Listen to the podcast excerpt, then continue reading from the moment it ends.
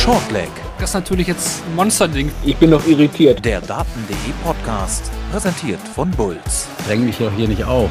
Jetzt.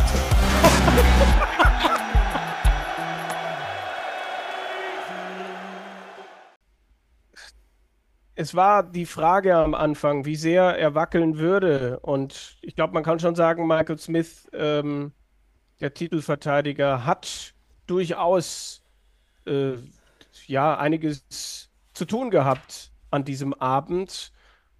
Aber er ist nicht umgefallen. Er hat sich durchgesetzt. Unter anderem darüber wollen wir sprechen. Wir, das sind meine Wenigkeit Kevin Barth. Und heute Abend, nachdem er sich ein paar Tage Auszeit genommen hat äh, und unseren großen Vorschau-Podcast verpasst hat, ist er jetzt heute mit dabei. Benny Scherb, äh, guten Abend kann man zu dieser späten Stunde vielleicht sagen. Ja, kann man glaube ich noch sagen. Äh, und ich muss ganz ehrlich sagen, ich habe äh, am Anfang der Partie äh, zwischen Michael Smith und Kevin Dutz doch das Gefühl gehabt, wir würden heute Abend noch ein bisschen früher miteinander sprechen. Ja, das ist richtig. Äh, also, herzlich willkommen an alle, die bei Twitch dabei sind, hier bei Shortleg, dem Daten.de Podcast nach Tag 1 bei der PDC World Darts Championship und willkommen auch an diejenigen, die uns danach hören auf Patreon, auf Apple, Google Podcast, auf Amazon Music, äh, auf äh, Spotify und so weiter und so fort, auf YouTube. Äh, toll, dass ihr mit dabei seid. Unterstützt uns da auch gerne weiterhin. Äh, gebt uns Feedback zu allem, was wir machen. Die Kollegen vor Ort sind ja auch angekommen. Äh, Patrick, Patrick Exner und Marvin Vandenboom, die grooven sich vor Ort gerade ein, haben vorhin erzählt, ähm, wie unfassbar viel los äh, inzwischen ist im Pressebereich. Also wenn dann Pressekonferenzen 40 äh, Minuten dauern ähm, und das am ersten Abend bei Partien, die ich weiß nicht, also Cameron Menzies gegen Rusty Jake Rodriguez, dann im Nachhinein die PK so lange dauert, da merkt man, glaube ich, wie, wie hoch das Interesse am Dartsport ist und auch an dieser Weltmeisterschaft. Schön ist es auf der einen Seite, auf der anderen Seite äh, natürlich für jeden Journalisten auch eine Herausforderung. Das nur so nebenbei. Benny, äh, ich würde gerne trotzdem, wenn wir drüber sprechen, äh, an diesem ersten Tag, würde ich gerne am Anfang anfangen. Macht, glaube ich, viel Sinn, ja. Gerade, gerade weil ein Spieler dann später nochmal auftaucht. Genau, also lass uns vielleicht erstmal über Kevin Dutz gegen Stowe Buns reden. 3 zu 0 setzt sich Kevin Dutz da durch. Äh, für mich überraschend, für dich wahrscheinlich auch. Definitiv. Also ich glaube, ich habe für einen knappen Sieg äh, auf Buns getippt und war dann doch sehr überrascht, gerade weil der Druck in meinen Augen von Anfang an natürlich eigentlich auf Dutz äh, war. Es geht um die Tourcard ähm, mit diesem Sieg, den er am Ende deutlich holt. Ähm, ja, äh, hol, äh, holt er sich natürlich äh, damit eine große Wahrscheinlichkeit, dass die Tourcard auch auf seiner Seite bleibt. Und was man wirklich sagen muss, ähm, er war in den richtigen Momenten da. Also äh, da habe ich mir diverses aufgeschrieben, zum Beispiel als dann äh, nach der 2-0-Führung im ersten Satz ähm, ja dann auch Buns endlich aufs Board kam äh, kam plötzlich der Zwölfer als Antwort, um den ersten Satz zu holen. Im zweiten ja. Satz gibt es da diesen, ähm, ja, dieses Break von, von Dudes, da kommt dann wieder das Buns Break in, in 14 Darts und darauf kommt, folgt dann noch ein Break von Dudes, um dann ähm, den zweiten Satz noch zu holen. Also es gibt so, so viele verschiedene äh, einzelne Punkte, die äh, dann am Ende, glaube ich, das große Ganze ausgemacht haben, äh, wo man dann wirklich sagen kann, hält dem Druck stand und hat am Ende auch in einer ja, soliden Partie äh, deutlich gewonnen. 60 Prozent auf die Doppel, 92 im Average. Ähm, ja, und Buns hat nur einen Dart weniger auf Doppel gehabt, die meisten allerdings im zweiten Satz verballert. Und ansonsten hat irgendwie an jeder Ecke ein bisschen was gefehlt. Ne? Also gestaltet den dritten Satz dann auch noch mal offen, aber auch hier äh, lässt Dutz halt im Decider auch gar nichts anbrennen. Ja, ganz genau. Also da dann ja auch im dritten Satz äh, das höchste Finish der Partie mit den 112 zum 2-1 war das, glaube ich. Ähm, genau, und auch da kommt Buns wieder zurück zum 2-2, macht es nochmal spannend ähm, und ausgerechnet in, diesem, in dieser Drucksituation, äh, wo äh, vielleicht nochmal die Chance auf ein Comeback von Buns da war, kommt dann eben der 14er Ähm, ja, eines der besten Lecks natürlich der Partie. Ähm, zum 3-0 dann endgültig. Und ja, wie gesagt, ich habe äh, Dutz noch nie so äh, vielleicht so eiskalt gesehen auf der großen Bühne. Ähm, war doch die erste Besonderheit heute Abend. Ja, es war interessant, dass da sehr schnell klar wurde, okay, da muss Stowe Buns aufpassen, da muss er zulegen und er hat das nicht geschafft. Er, äh, am Ende lief das Ganze über Dutz, der immer wieder die Zeichen gesetzt hat und äh, verdient, gewinnt. In dieser Deutlichkeit so nicht zu erwarten, aber äh, Fairplay to him, so nach dem Motto. Definitiv. Ja, absolut. Ich meine, bei, bei Stowe Buns, ähm, ich weiß nicht, wie viel Druck er sich selbst da auferlegt hat nach diesem Viertelfinale beim Grand Slam. Ähm, aber normalerweise äh, war er ja in der komfortablen Situation. Er hätte die Favoritenrolle äh, vielleicht sogar gar nicht annehmen müssen. Ähm, genau, weil, weil er eben tatsächlich keinen kein Druck hatte. Ne? Er hat ja auch selbst, glaube ich, nach dem Grand Slam gesagt, er hat jetzt gar nicht unbedingt langfristig das Ziel, auf der Tour äh, Fuß zu fassen. Er wird, würde eine Tourcard nehmen, wenn er es jetzt äh, durch eine Top-WM dann sogar noch in die Top 64 schafft. Aber auch dann würde er nicht alles mitspielen wollen. Also beste Chancen wären es gewesen. Ich meine, Dutz hat ja jetzt auch nicht, äh, naja, ähm, Welt, absolute Weltklasse gespielt. Er war in den richtigen Momenten da, hat ein professionelles Spiel gemacht und das hat am Ende eben auch gereicht. Ne? Ja, ich glaube, das ist vielleicht gar keine schlechte Überleitung auf das zweite Spiel, weil äh, ein professionelles Spiel, solide, in manchen Momenten richtig gut, in anderen dann auch wieder haarsträubend. Keine Ahnung, wie man das sonst bezeichnen soll. Aber am Ende gewinnt Cameron Menzies auch hier überraschend deutlich mit 3 zu 0 gegen den einzigen Österreicher im Turnier, Rusty Jake Rodriguez, der hat nach dem zweiten Satz einen ordentlichen emotionalen Ausbruch, schmeißt da die Darts äh, runter ähm, und hat seine Momente, muss dieses Spiel nicht verlieren. Nach dem ersten Satz sah das klar aus, im, im zweiten Rusty deutlich eher da und auch im dritten mit den Set-Darts. Äh, wie hast du das Spiel gesehen? Also das, das muss Rusty in meinen Augen auf keinen, Augen, auf keinen Fall verlieren.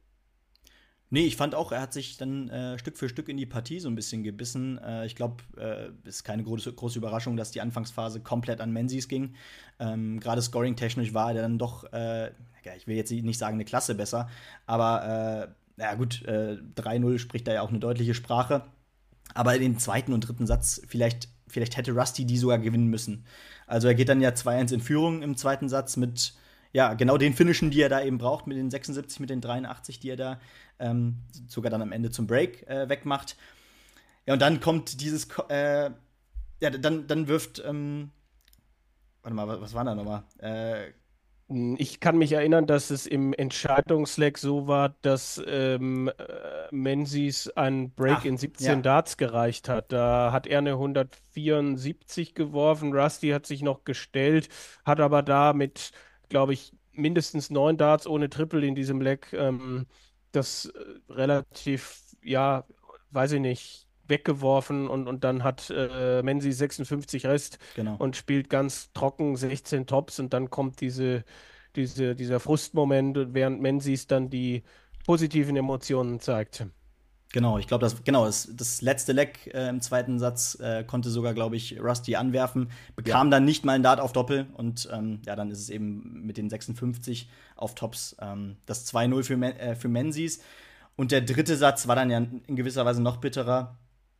Da verpasst dann äh, ein, das, das bezeichnende Leck war natürlich diese, dieses, dieser 23-Data am Ende, der Menzies ausreicht, ähm, indem er dann den Satz umdreht und dann ein 14 zum Match zumacht. Also, ja, am Ende war Rusty eigentlich genau das Gegenteil von Dutz in der ersten Partie. Ähm, grundsätzlich nicht schwach, äh, aber es hat doch irgendwie an allen Ecken und Enden gefehlt. Ich meine, da müssen wir natürlich über äh, vier Set-Darts auch noch genau. reden. Ne? Ja. Also das äh, Doppel 15 ist immer undankbar, äh, aber dann switcht er auf drei Doppel 6 genau. und dann muss er natürlich, dann geht am Schluss äh, auf die undankbare Doppel 3 äh, und lustigerweise macht Menzies dann am Schluss genau auf dieser Doppel-3 dann auch zu, wenn mich nicht alles täuscht. Ja, ja, der hatte dann Mhm. 24, Rest nach 12. Da wirft er dann auch super Timing vom Schotten, wirft dann die 180 im Decider hier auch. Im, im Satz davor war es die 174 im richtigen Moment und da war es die 180. Also das muss man ihm auch lassen. Aber bei Rusty ich, war das Scoring vielleicht der Schwachpunkt, aber in, in, in einem gewissen Moment, ne, wenn er dann doch die Set-Darts hat, es war von allem etwas, aber das Scoring vielleicht am meisten, so war Mhm. zumindest mein Eindruck. Ja, genau. Ich, ich glaube, äh, Doppelquote war, war jetzt nicht super, aber auch nicht komplett chaotisch. Da waren dann eben die einzelnen Momente dabei, die sich geleppert haben. Am Ende war er da, glaube ich, trotzdem bei über 30. Also, das zeigt ja schon. Ich glaube, ich glaub, average-technisch waren das 81 oder so. Das, klar, auf jeden Fall eher das Scoring äh, als die Doppel. Ja, Menzies kommt an die 90 ran und wird sich vielleicht steigern müssen. Wir reden nachher noch Ja. drüber, weil er wird ja äh, morgen, oder das ist ja quasi schon heute, haha, wir kommen schon mit den Zeiten durcheinander, äh, wird er dann wieder an der Reihe sein. Aber dann ähm, kam dieses dritte Match des Abends und das war ja auch höchst interessant, wie ich gefunden habe. Simon Whitlock gegen Paolo Nebrida. Und der hat letztes Jahr, ich habe es schon mal im Vorlauf gesagt, gegen einen Filipino ordentlich kämpfen müssen. Und das musste er auch gegen Nebrida, gegen den nächsten von den Philippinen in diesem Jahr. 3 zu 2 setzt sich Whitlock durch. Und äh, es war ganz interessant, dann im englischen Kommentar auch immer wieder zu hören, ähm, wo die gesagt haben, naja, Nebrida war, war eigentlich über weite Strecken der bessere Spieler. Ähm, erster Satz, Whitlock überwirft 50 mit Triple 18. Ähm, Nebrida kriegt die zweite Chance. Er macht 76 und 116 da in dem ersten Satz zu. Könnte eigentlich den zweiten auch gewinnen, hat da den Set-Dart, hat im dritten mehrere Möglichkeiten, um zumindest zum 2 zu 2 auszugleichen, schafft dann Mhm. den verdienten 2 zu 2 Ausgleich, fängt plötzlich an, 180er ohne Ende zu werfen. Fünfter Satz, 121er Finish, aber dann ist plötzlich irgendwie die Leitung gekappt gewesen. Ja, ganz genau. Also ich muss ganz ehrlich sagen, äh, je länger die Partie voranschritt und, und je enger sie wurde, umso eher ähm, hatte ich den Eindruck, ich, ich bin mir irgendwie sicher, dass dieser erste Satz sich rächt äh, für, für Simon Whitlock. Am Ende äh, wurde er aber auch immer besser. Ne? Also denn der Ja. letzte Satz war dann natürlich auch bei weitem sein bestes Spiel. Er sagte, glaube ich, nach der Partie auch selber, ähm, komischerweise hat er sich im letzten Set am wohlsten gefühlt. Ähm, fand ich auch ganz interessant. Äh, er sagte, glaube ich, nämlich auch, dass am Ende sich die Erfahrung durchgesetzt hat. Das war es wahrscheinlich auch, auch am Ende wirklich. Ähm, genau, da waren die 50 dabei, wie du schon richtig im ersten Set angesprochen hast. Ähm, grundsätzlich aber ein ganz komischer erster Satz. Äh, keiner von den beiden kam ins Scoring rein. Ich hatte so ein Unter bisschen. die- 80 beide. Genau. Ich hatte so ein bisschen die Angst, dass sich das äh, wirklich äh, über das komplette Match zieht. Dann würden wir wahrscheinlich immer noch sitzen mit dem letzten Match jetzt. Wegen, Aber- we- weil Nebrida ja auch durchaus, zumindest bis der erste Dart kam, eher langsamer unterwegs war. Ne? Und manchmal plötzlich dann noch langsamer. Er hat, glaube ich, irgendwie eine 177 geworfen, wo ich Mhm. gedacht habe, wie? Moment, ah, er ist immer noch nicht fertig. Okay, okay, okay. Ja, ganz genau. Aber ich, ich hatte auch den Eindruck, dass äh, Simon Whitlock im Laufe ein bisschen schneller wurde. Also der erste Satz, da hatte ich am Anfang schon den Eindruck, äh, lässt sich aber verdammt viel Zeit. Ähm, und da hat man sich, man hatte das Gefühl, sie haben sich gegenseitig auch so ein bisschen runtergeschaukelt. Aber dann waren ja echt doch einige Highlights dabei. Ähm, ich erinnere mich da an eine 84 auf Bull unter Druck. Äh, ich weiß gar nicht, in welchem Satz das war. Von, von Nebrida auf jeden Fall. Ja. Ähm, ja, und am Ende muss man wirklich sagen, ich gehe da auch mit Whitlock. Wer soll ich auch sein, dass ich, dass ich das nicht kann? Dass er sagt, am Ende war es die Erfahrung, die sich hier durchsetzt. Für Nebrida würde ich sagen, aber ähm, dennoch am Ende solider Auftritt. Äh, zweiter WM-Auftritt ja für ihn, glaube ich, ne? Ähm, Ja, aber da war mehr gesteigert. drin. Da war mehr drin. ja. Auch, auch, auch wenn wir dieses vierte Leck vom fünften Satz nochmal sehen, ne? wo, wo beide äh, Möglichkeiten vergeben. Also da war Mhm. das 2-2 nochmal. Bei Whitlock, er ist durch die Extreme gegangen. Ne? Also nach diesem 121er Finish ähm, hat er dann plötzlich danach nur noch zwei Rest. Nebrida macht Druck. Ja, und dann trifft er aber die Doppel 1 und ich glaube, danach kamen 13 Data. Und dann war aber plötzlich wieder die Schiene weg mit den Matchstarts, die vorbeigingen. Aber Nebrida kann das Geschenk nicht annehmen. Dieses fünfte und entscheidende Leg, weil es gibt ja in der ersten Runde keine Verlängerung äh, im fünften Satz, das hätte mhm. ich gern gesehen. Ja, definitiv. Vielleicht, vielleicht kann ich hier mal gerade, ich habe nämlich gerade gesehen, da ist ein ganz interessanter Kommentar dabei jetzt äh, im Chat. Da mhm. schreibt nämlich jemand, ähm, bei Whitlock merkt man bei allem Respekt gegenüber ihm, dass er sich so entwickelt wie ein Painter, Thornton, Beaton und so weiter. Mhm. Was würdest du zu, zu, der These sagen? Also, das Jahr war ja wirklich, ähm, ich, ich fand so ein bisschen auch die erste Runde bei dem Players Championship Final sinnbildlich. Also gegen einen Spieler, der durch, auf jeden durchaus kein schlechtes Jahr hatte, mit Connor Scott, äh, und er tat sich so schwer, ähm, konnte sich kaum in diese Partie reinkämpfen. Da konnte er dann immerhin noch mal zwei, drei Lecks äh, sich erkämpfen. Aber es war am Ende fast blutleer und man hatte den Eindruck, wo soll er jetzt noch wirklich äh, ansetzen, um hier wirklich noch äh, diesen, ja, äh, dieses, diese Karriere umzudrehen. Ja, ich meine, wenn man ihm zuhört, glaubt man schon, dass der noch will, dass der noch ja. Bock hat und so weiter. Das Interview, das fand ich gut, das fand ich erfrischend heute. Ähm, aber die, die, der Abwärtstrend im zweiten halben Jahr ist natürlich schon da. Der Unterschied zu bieten ist halt, dass Whitlock äh, immer noch gewisse Momente auf die Bühne bringen kann. Also mhm. Also bei Whitlock, ähm, da äh, war ja nicht alles schlecht heute. Ne? Äh, genau. es, äh, aber bei, bei, bei Bieten da habe ich halt quasi immer Angst, wenn der auf der Bühne steht, dass, dass er einfach äh, überhaupt nicht das, was er auf dem Floor noch ansatzweise bringt, ähm, was, äh, was, das dann hier noch äh, dann auftauchen kann. Also ich sehe den Vergleich schon, ja, ich, ich sehe schon auch bei Whitlock eher den Trend äh, in die von, von ihm aus falsche Richtung. Hm. Aber äh, ja, ist natürlich die Frage, ob er das nochmal rumreißen kann. Also ich traue mir jetzt nicht unbedingt noch einen tiefen Run hier in der WM zu. Das, das muss ich ganz klar auch konstatieren. Aber ob der, ich meine, Painter ist jetzt schon drei, vier Jahre weg. Mhm. Thornton, Zwei. ja, auch Eins. ja, überraschend, wie schnell das dann letztlich bei Thornton noch ging. Aber auch bei ihm waren gewisse Tendenzen. Ich meine, Whitlock hat sich natürlich fast noch mal länger da oben gehalten. Mhm. Also es ist, es ist zu vergleichen, aber irgendwie dann auch wieder nicht. Mhm. Aber ich möchte jetzt auch nicht ins Philosophieren kommen. Aber es ist spannend, definitiv, die These. Ähm, und er, er ist mit einem blauen Auge hier davon gekommen. Ja. Ja, und jetzt können wir uns natürlich auf die Partie ja. äh, der Altmeister freuen gegen Gary Anderson. Ähm, ich denke, das ist doch auch für alle die, die beste Variante, oder?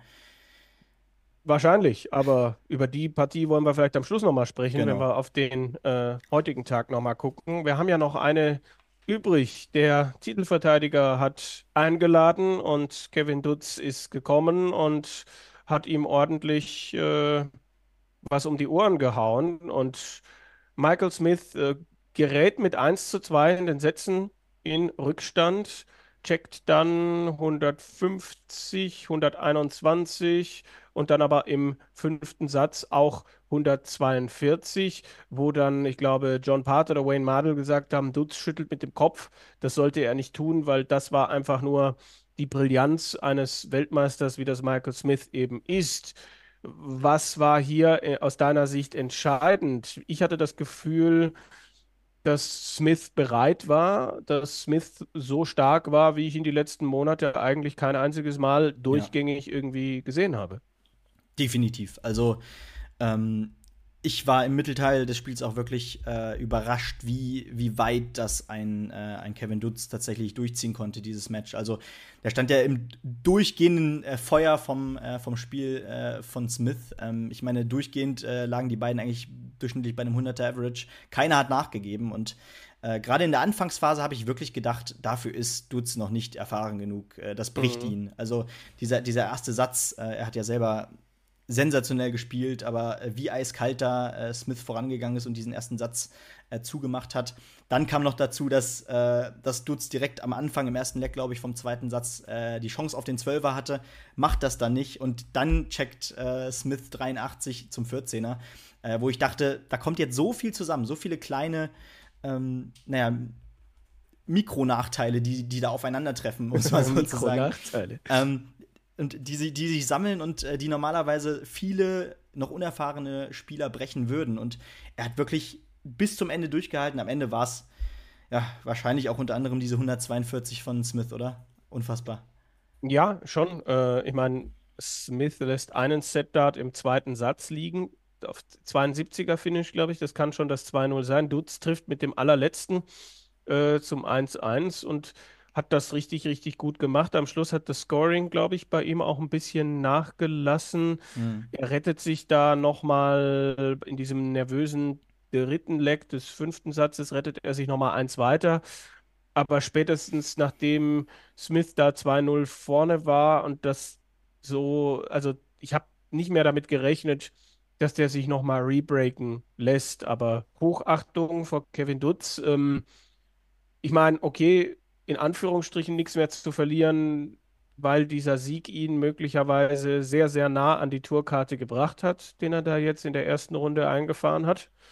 Aber dennoch musst du das ja auch erstmal so weiterspielen und äh, ja, Smith hat definitiv einen ersten Härtetest bestanden. Ob das reicht, wie konstant er wirklich ist, das ist dann für mich die, die große Frage, die natürlich, man kann immer sagen, Smith hat das auch im Interview gesagt, ich habe letztes Jahr so ein Spiel gegen Schindler gehabt, wo ich gerade so durchgekommen bin und das war ein, ein Gradmesser und etwas, was mich eingestellt hat auf die kommenden Aufgaben und was mir sehr geholfen hat. Das war allerdings in einer Phase, wo du im Turnier langsam in den Rhythmus reinkommst, weil du nie mehr als ein bis zwei Tage Pause hast. Und jetzt reden wir über elf Tage Pause.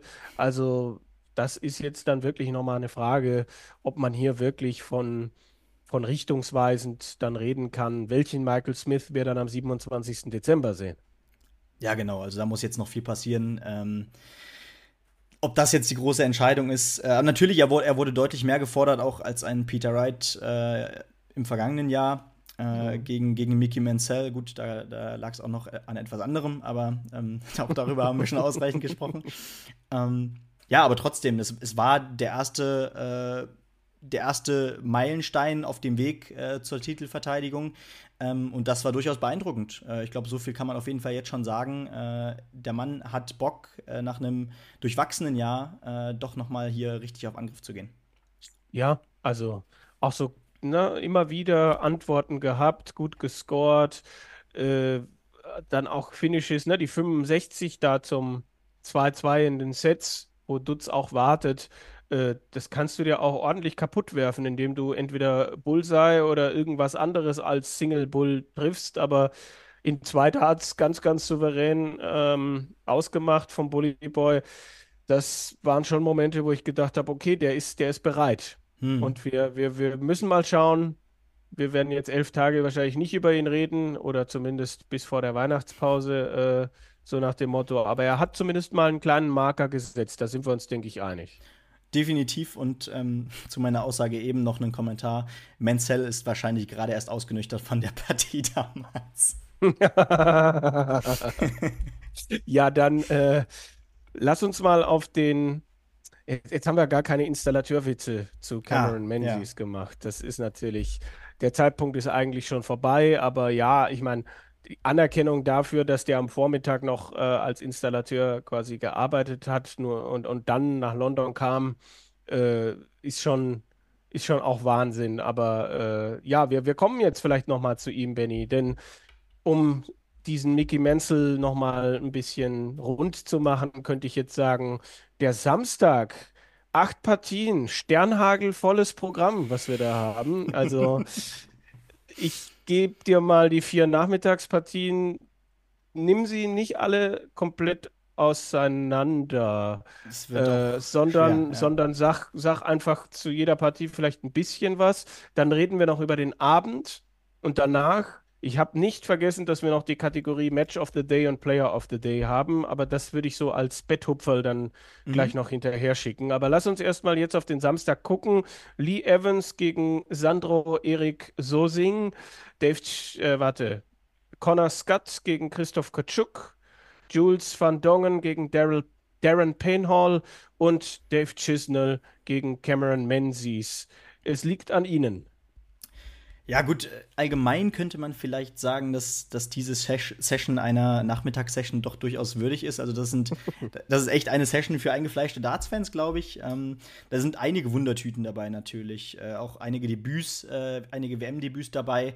Äh, ich bin sehr gespannt auf Dar Darren Penhall, auf äh, Lee Evans. Ähm, und auch natürlich so Spieler, die auf der Proto durchaus äh, jetzt gegen Ende ähm, auf sich aufmerksam gemacht haben, wie ein Connor Scott, der, glaube ich, auch seine erste WMS spielt, ne?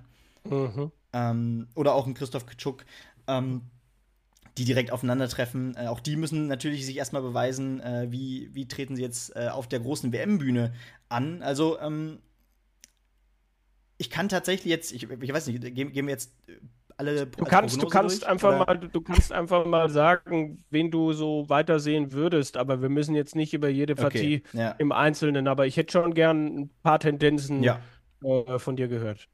Also Connor Scott hat mir in den letzten Turnieren, ähm, wo er zumindest äh, Bühnenerfahrung machen konnte, zum Beispiel bei den, bei den Players Championship Finals, äh, eigentlich ganz gut gefallen. Ähm, sehe ihn da vielleicht leicht favorisiert gegen Christoph Kitschuk. Mhm. Bei Lee Evans und Sandro Sosing als erste Partie muss ich ganz ehrlich sagen, Sosing habe ich leider noch nicht spielen sehen. Das, was auf der Asian Tour äh, zu sehen war, war teilweise doch auch ähm, durchaus interessant. Ähm, dementsprechend könnte, könnte es hier auch ähm, so ein bisschen ähm, sehr eng zugehen. Und dann in der Partie Jules Van Dong gegen Darren Penhall muss ich sagen, Tendenz Van Dongen, der hat mir echt sehr mhm. gut gefallen in den, äh, im letzten Drittel der, der Players Championships. Da ging doch einiges wieder plötzlich, obwohl, ähm, naja, das, vor allem das letzte Jahr eigentlich äh, sehr durchwachsen ablief. Und dann Dave Chisnell, Cameron Menzies Du hast schon vorhin angesprochen, Menzies wird äh, eine Schippe drauflegen müssen, aber ähm, wir alle wissen um die Wundertüte Dave Chisnell.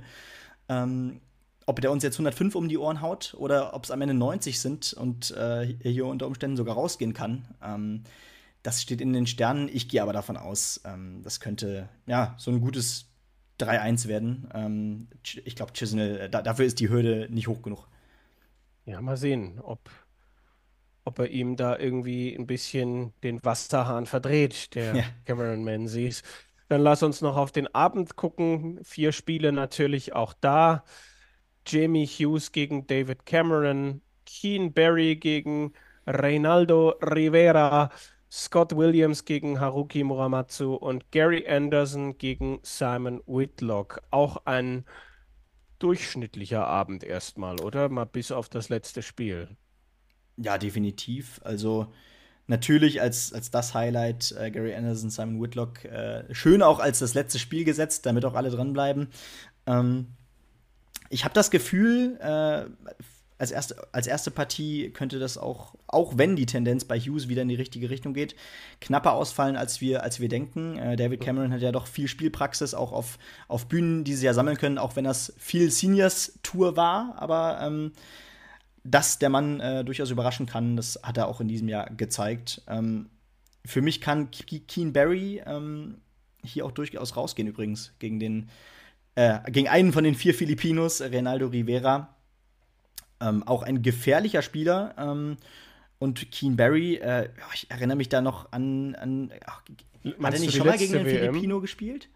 Mm, ja, gut, er hat in der letzten WM gegen den südafrikanischen Qualifikanten ja. ziemlich äh, dürftig gespielt und das Match verloren. Also, ähm, und so richtig überzeugt hat er uns alle nicht. Natürlich gehen genau. Grüße raus an Marvin van den Boom, der, glaube ich, besonders äh, wenig äh, Über Überzeugung aktuell hat, was Keen Barry irgendwie betrifft. Also auch ich bin gespannt, was äh, Rivera da anbieten kann. Ah, okay. Äh, hier schreibt äh, gerade jemand in die Kommentare, vor zwei Jahren war es Royden Lamb. Ähm, also es war ein asiatischer Gegner. Ich weiß auch, dass er sich, sich da natürlich sehr schwer getan hat, weil Lamb natürlich auch ein verdammt langsamer Spieler ist und äh, das natürlich so einen jungen Spieler wie ein Keen Barry auch gerne mal unter Druck setzt. Ähm, ja. Ja, dann, dann äh, natürlich auch noch, noch die Partie Scott Williams gegen Haruki Muramatsu. Das war solide, was Muramatsu beim Grand Slam gezeigt hat, aber nicht mehr und nicht weniger. Und dafür ist Scott Williams, glaube ich, mit der Erfahrung, die er jetzt auch schon auf der WM-Bühne hat, gut genug, um, um diese Partie für sich zu entscheiden. Und dann bin ich besonders gespannt auf deine Prognose bei Gary Anderson gegen Simon Whitlock, weil ich glaube, der erste Moment, die erste Tendenz äh, geht natürlich irgendwie in Richtung Gary Anderson. Gute ja. Pro-Tour gespielt, generell glaube ich durchschnittlich über das Jahr der beste oder einer der besten Averages auf jeden Fall ähm, auf der ganzen Tour.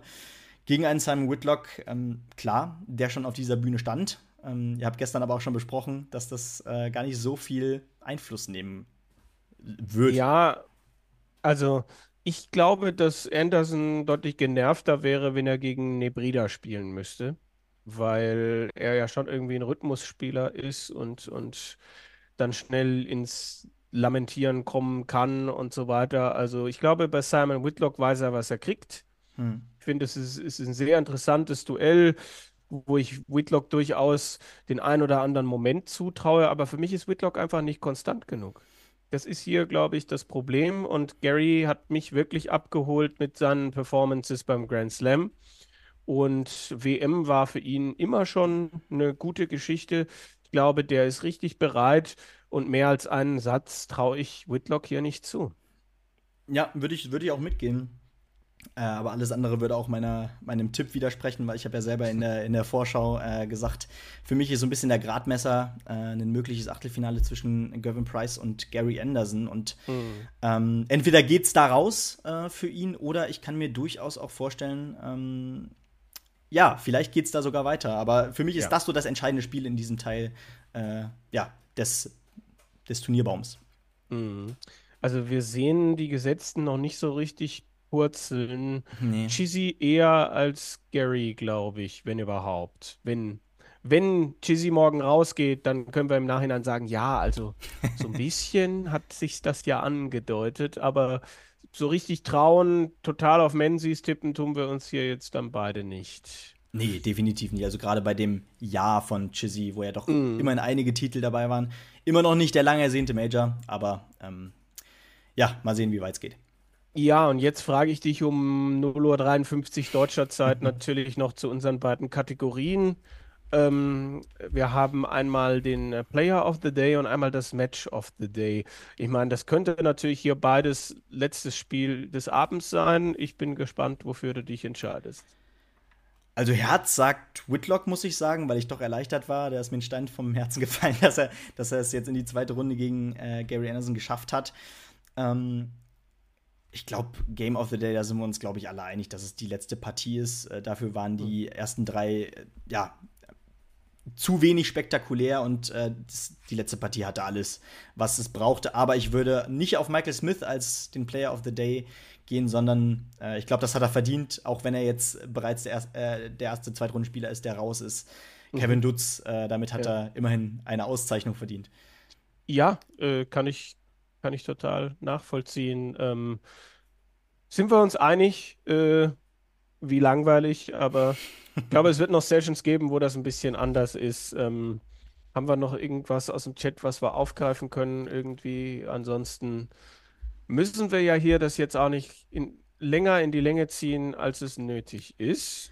Grundsätzlich äh, steht hier noch, ähm, dass Royden Lamb kein Filipino ist. Das, das weiß ich natürlich. Äh, ich hatte nur kein, nicht, nicht Royden Lamb im Kopf. Äh, na klar, der Mann ist aus Hongkong.